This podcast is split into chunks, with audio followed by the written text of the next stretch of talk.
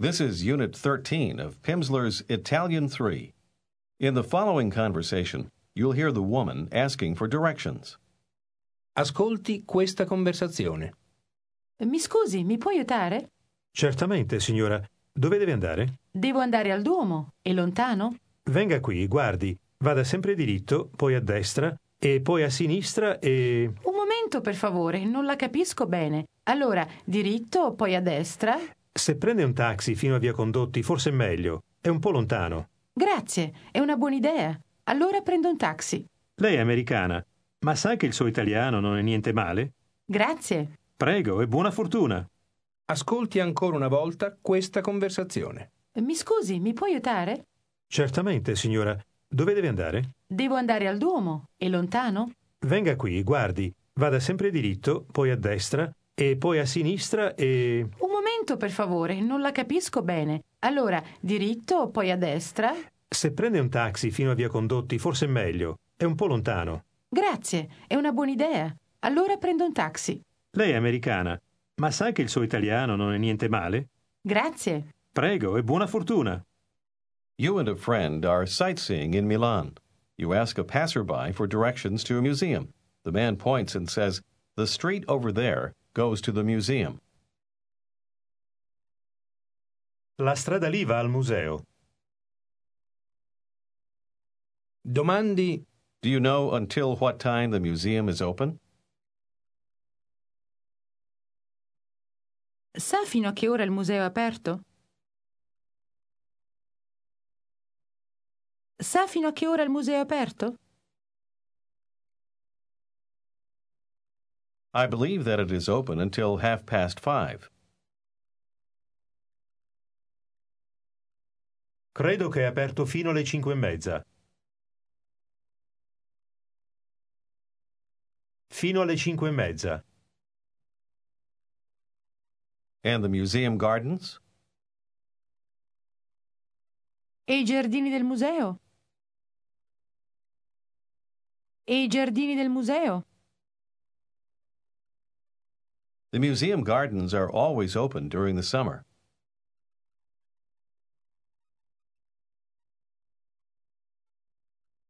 I giardini del museo sono sempre aperti durante l'estate.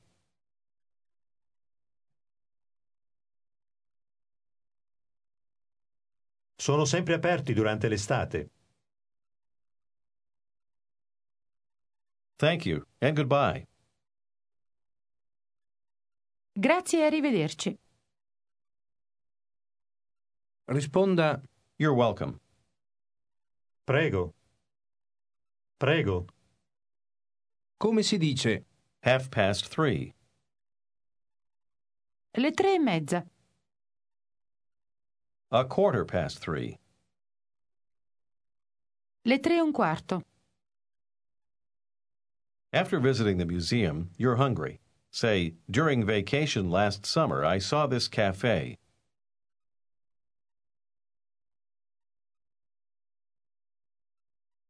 Durante le vacanze l'estate scorsa ho visto questo bar.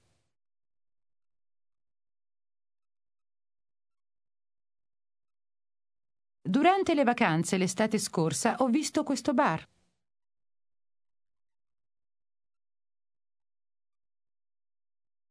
It's just around the corner. È proprio dietro l'angolo. Why don't we eat there? Perché non mangiamo lì? risponda Yes, it's possible to sit outside. Sì, è possibile sedersi all'aperto. I'm sitting over there. Mi siedo lì. Mi siedo lì. Most people prefer to sit inside.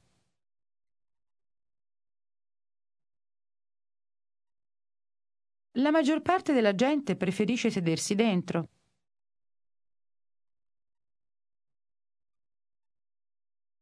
Preferisce sedersi dentro. But it is better to sit outside.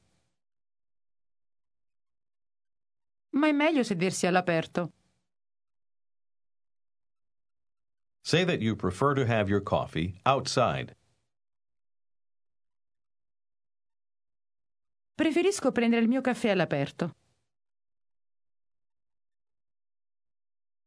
I'll sit over there, outside.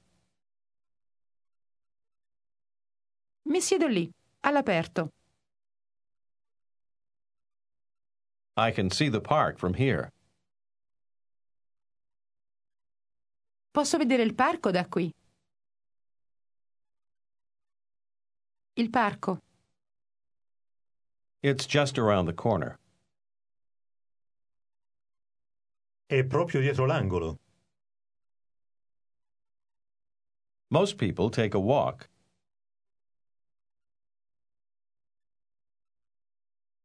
La maggior parte della gente fa una passeggiata.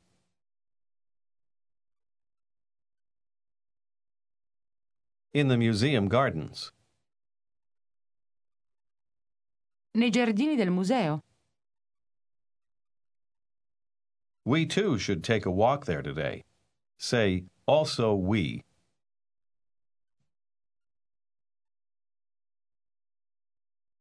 Anche noi dovremmo fare una passeggiata lì oggi.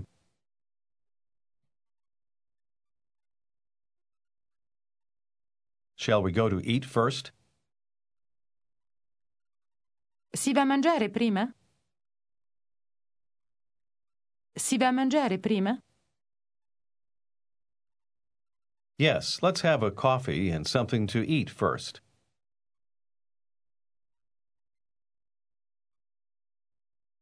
Sì, prendiamo un caffè e qualcosa da mangiare prima.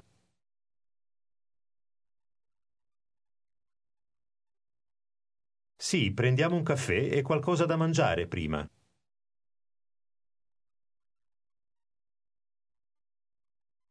Now let's practice using informal time. Whenever the man gives you a time, you say 15 minutes later. For example, when he says a quarter to four, Le quattro meno un quarto? you'll say, no, four. No, le quattro. Quattro. Le cinque? No, le cinque e un quarto. Le sei e un quarto? No, le sei e mezza. Le sette e mezza? No, le otto meno un quarto. No, le otto meno un quarto. Le nove? No, le nove e un quarto. Le dieci e un quarto? No, le dieci e mezza. Le dieci e mezza. That's right. Thank you. Esatto, grazie. Esatto. After Milan, your next stop is Florence, where you visit with another friend. Say, there is a lot of room in your apartment. C'è molto posto nel tuo appartamento. Nel tuo appartamento. You're ready for more sightseeing. Ask him, Can you tell me where Cathedral Square is, please?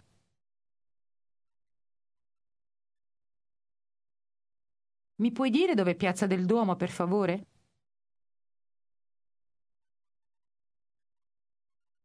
Mi puoi dire dove è Piazza del Duomo, per favore?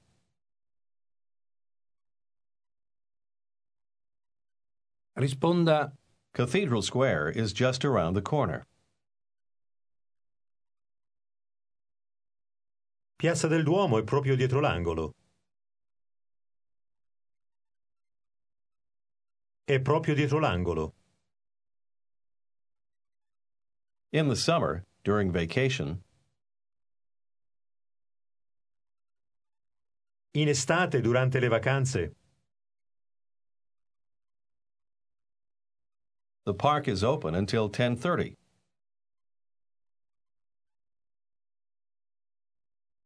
Il parco è aperto fino alle dieci e mezza.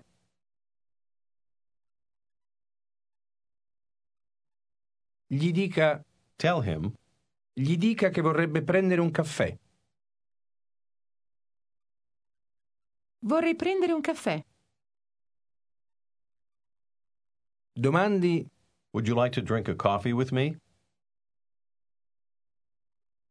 Vorresti bere un caffè con me? May I invite you? The word for may is the same as can. Ti posso invitare? Ti posso invitare? That's kind of you. È gentile da parte tua. È gentile da parte tua. come si dice, I know a cafe at Cathedral Square. Conosco un bar a Piazza del Duomo. Un bar. We can have the coffee inside or outside.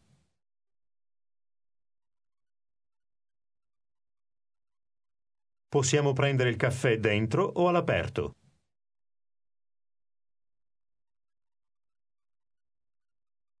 dica, I'd like to have the coffee outside. Vorrei prendere il caffè all'aperto. Because it's very warm today. Perché fa molto caldo oggi. That's right, and most people are outside.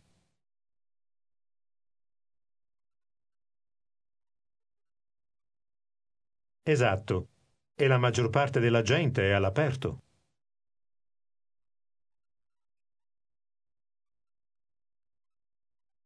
Your friend says, while going to Cathedral Square, ripeta, Andando a Piazza del Duomo. Andando. Andando. Andando a Piazza del Duomo. we can take a walk in the museum gardens.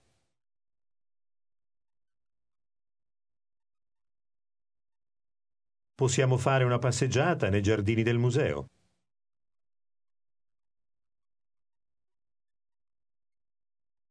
While going, Andando. Andando. while going to Cathedral Square, Andando a Piazza del Duomo. we can visit the museum gardens. Here's how to say visit when referring to a place. ascolti e ripeta. Visitare. Visitare. Adesso dica, We can visit the museum gardens. Possiamo visitare i giardini del museo. Visitare. Possiamo visitare i giardini del museo. While going to Cathedral Square, Andando a Piazza del Duomo, we can visit the museum gardens. possiamo visitare i giardini del museo. The square is beautiful. La piazza è bella. Bella. But the museum gardens are very beautiful too. ascolti e ripeta. Ma anche i giardini del museo sono molto belli.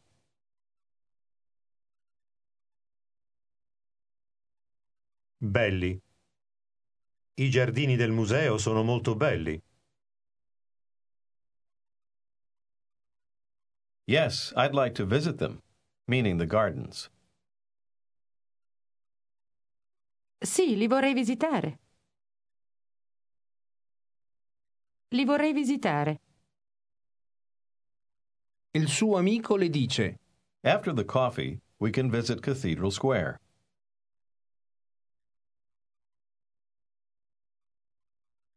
Dopo il caffè possiamo visitare Piazza del Duomo.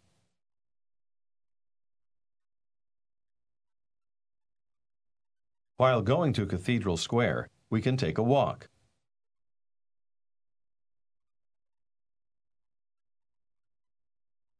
Andando a Piazza del Duomo possiamo fare una passeggiata.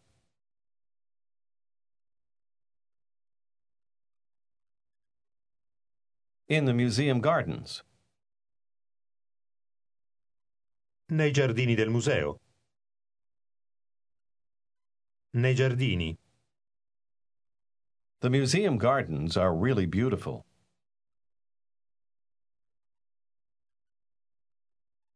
I giardini del museo sono veramente belli. At your next stop, you ask your host, an acquaintance, if you may call a friend who lives in Rome. come si domanda May I telephone? Posso telefonare? Posso telefonare? Here is how he says, Yes, please, meaning you're welcome to go ahead. ascolti e ripeta. Sì, prego. Prego. Your host tells you the telephone is over there on the table. Il telefono è lì sul tavolo.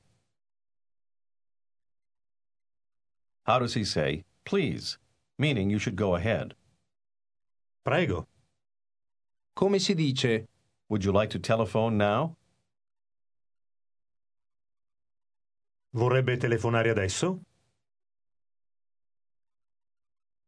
come si dice The telephone book. L'elenco telefonico. L'elenco telefonico. Do you need the telephone book? Ha bisogno dell'elenco telefonico? The telephone book is over there. L'elenco telefonico è lì. beside the telephone. Accanto al telefono. Accanto al telefono. Thanks a lot, but I already have the number. Grazie mille, ma ho già il numero. You try to make your call, but you don't get through. How would you ask, Can you help me, please? Mi può aiutare, per favore? Of course. Certamente. ascolti Ecco il numero 28 72 44. dica Here is the number Ecco il numero 28 72 28 72 44 44. ripeta la parola che significa That means che significa area code. Prefisso.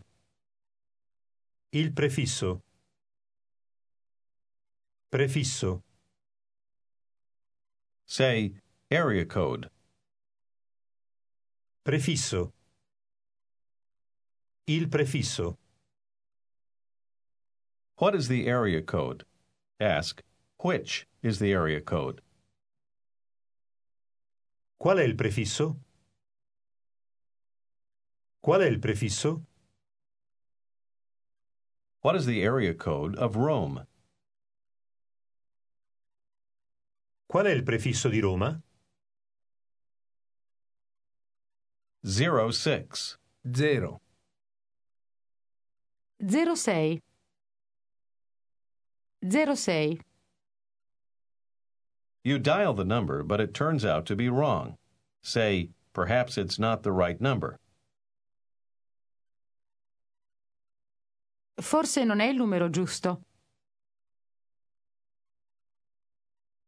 Il numero giusto. Ecco come si dice. I'll try again. Ascolti e ripeta. Provo ancora una volta. Provo. Provo ancora una volta. It still doesn't work. You check the number in your address book. Say, here's the right number. Ecco il numero giusto. Ecco. I'll try again. Provo ancora una volta. It's the number E il numero? 45 52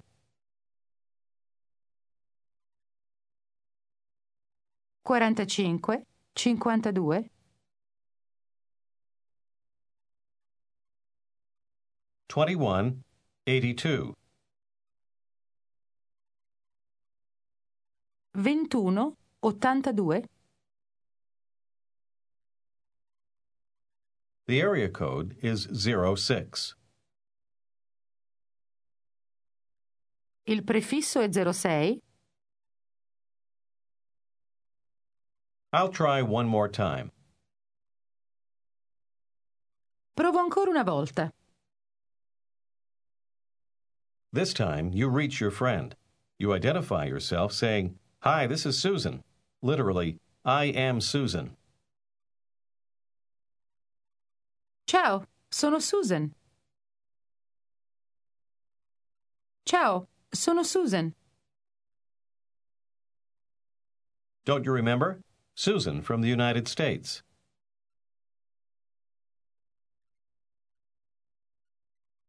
Non ti ricordi? Susan dagli Stati Uniti.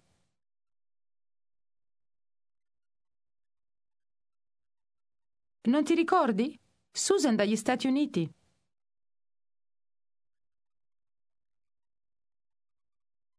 Now you're visiting another friend. Ask, Shall we go for a walk? Si va a fare una passeggiata? Can we take a walk in the museum gardens?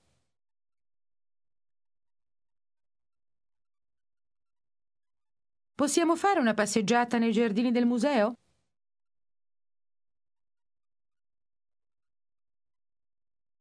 While going to the park, Andando al parco? we can see the museum gardens. Possiamo vedere i giardini del museo. The museum gardens are very beautiful.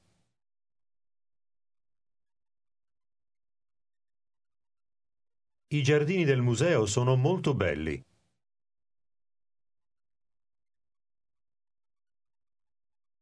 First, we can take a walk in the park.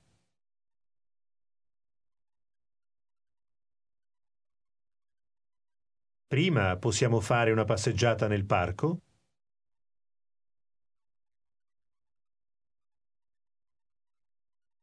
And then we can take a walk in the gardens.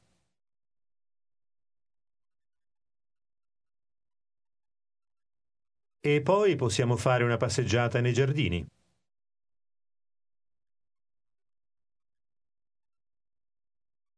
Before you go for the walk, you'd like to call your daughter in Rome. How would you ask, May I make a call, please? Posso telefonare, per favore? Ma certamente, prego, il telefono è qui. Dica I'd like to make a call to my daughter. Vorrei telefonare a mia figlia. A mia figlia. With my credit card. Con la mia carta di credito. Carta di credito. She's living in Rome. Abita a Roma. You begin your call, but it doesn't go through. Say, the area code of Rome is 07, right?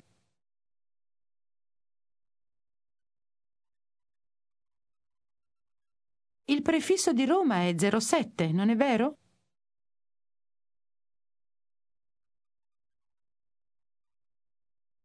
No, 06. Il prefisso di Roma è 06. Say, I'll try to make the call again.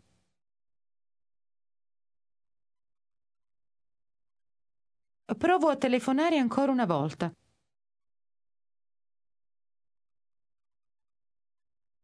With the right area code. Con il prefisso giusto. Il prefisso giusto.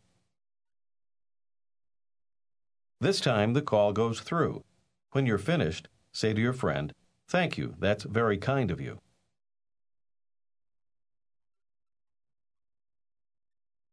Grazie, è molto gentile da parte tua.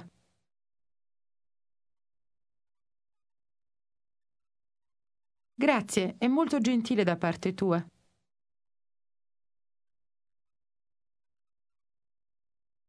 My daughter really likes Rome.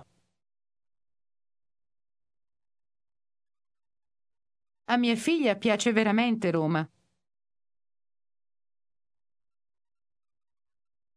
Come non potrebbe? He answered, How could she not? This is the end of today's lesson. When you continue with the next unit tomorrow, please begin with track number two.